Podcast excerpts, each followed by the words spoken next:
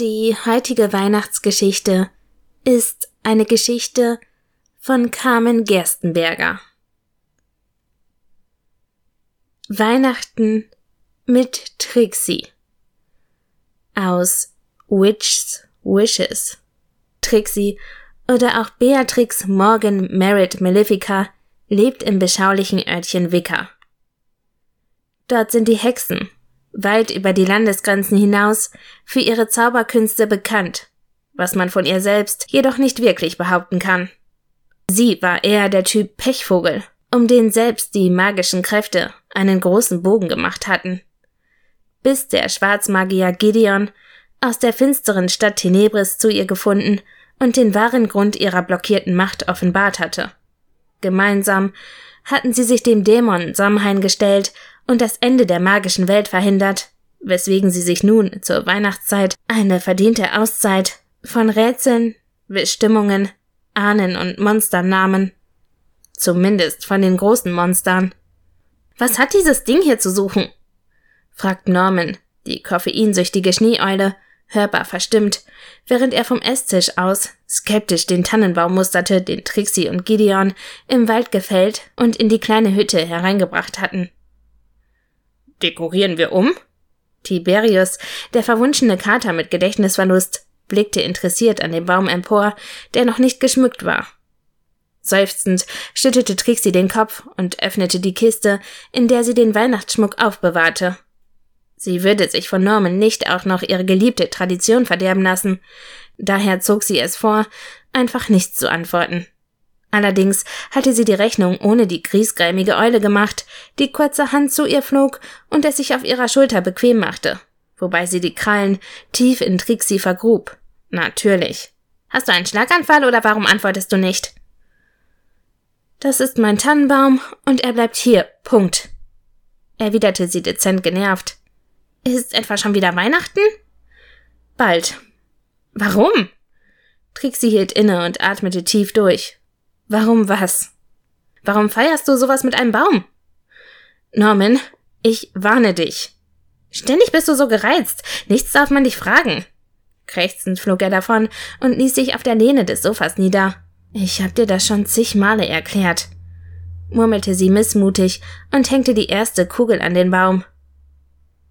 Oh toll, ist das mein neues Spielzeug? fragte Tiberius sichtlich entzückt.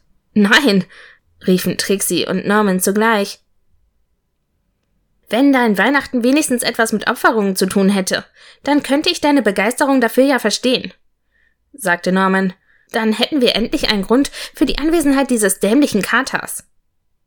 Tiberius wird nicht geopfert. Ja Gott. Sie hatte kaum angefangen mit dem Schmücken und spielte bereits mit dem Gedanken, die ganze Hütte niederzubrennen, inklusive Norman. Hin und wieder löste er solche Überlegungen aus. Frustriert ließ sie sich auf die Couch plumpsen und schloss die Augen. Möglicherweise würde sie auf diese Art wieder zu ihrer inneren Ruhe finden. In hundert Jahren oder so. Hat dieses Vieh wieder deine Kopfschmerzen ausgelöst? Überrascht öffnete sie die Lider und sah zu Gideon auf, den sie überhaupt nicht reinkommen gehört hatte. Eher meine Mordlust, erwiderte sie seufzend. Absolut nachvollziehbar.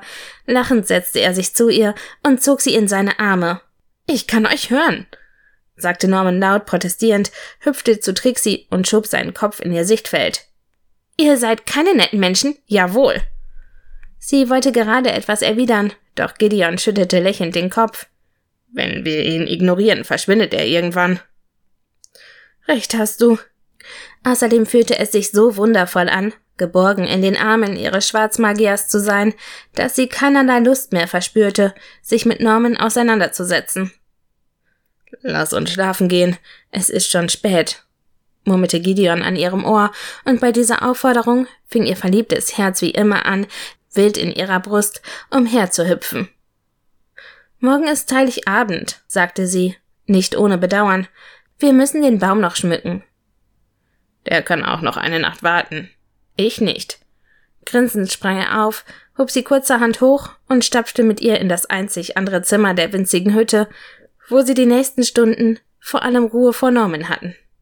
Als Trixie am nächsten Morgen die Augen aufschlug, spürte sie, neben dem üblichen Kribbeln in Gideons Nähe, auch die kindliche Aufregung aufsteigen, die sie in all den Jahren nie abgelegt hatte.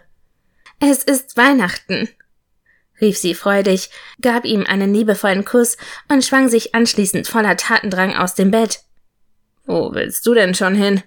murmelte er verschlafen. Es gibt so viel zu tun.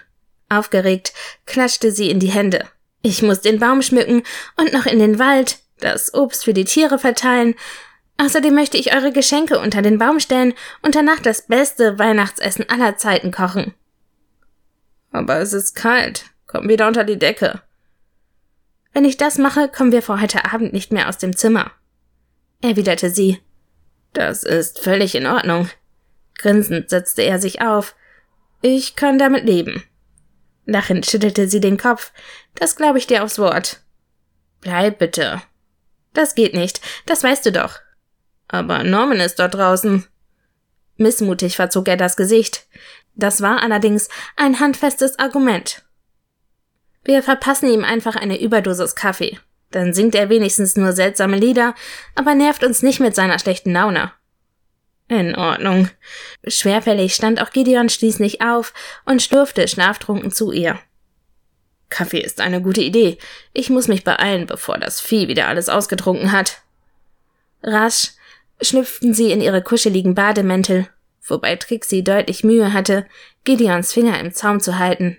Doch schließlich schafften sie es, die Tür zu öffnen. Sobald sie in den Wohnraum kamen, blieb sie abrupt stehen und starrte mit großen Augen auf den Tannenbaum, der komplett geschmückt war. Und das auch noch bezaubernd und ordentlich. Ich werd verrückt, murmelte sie. Ich fürchte, jetzt hat die Eule wohl einen Schlaganfall. Irritiert folgte sie Gideons Blick und keuchte laut auf. Der kleine gemütliche Tisch war fertig gedeckt, sogar die Kaffeekanne hatte irgendwie ihren Weg darauf gefunden.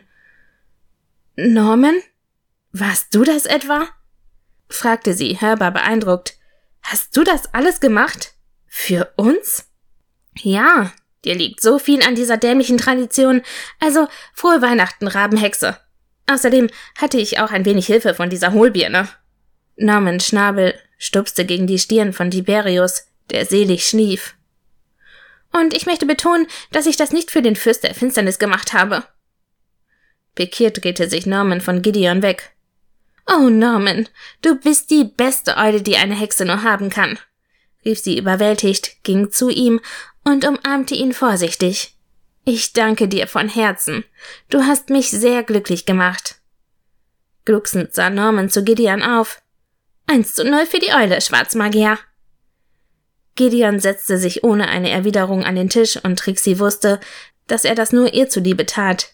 Sie liebte die Feiertage seit ihrer Kindheit und die Aussicht, diese ohne Streit verbringen zu dürfen, rührte sie zutiefst.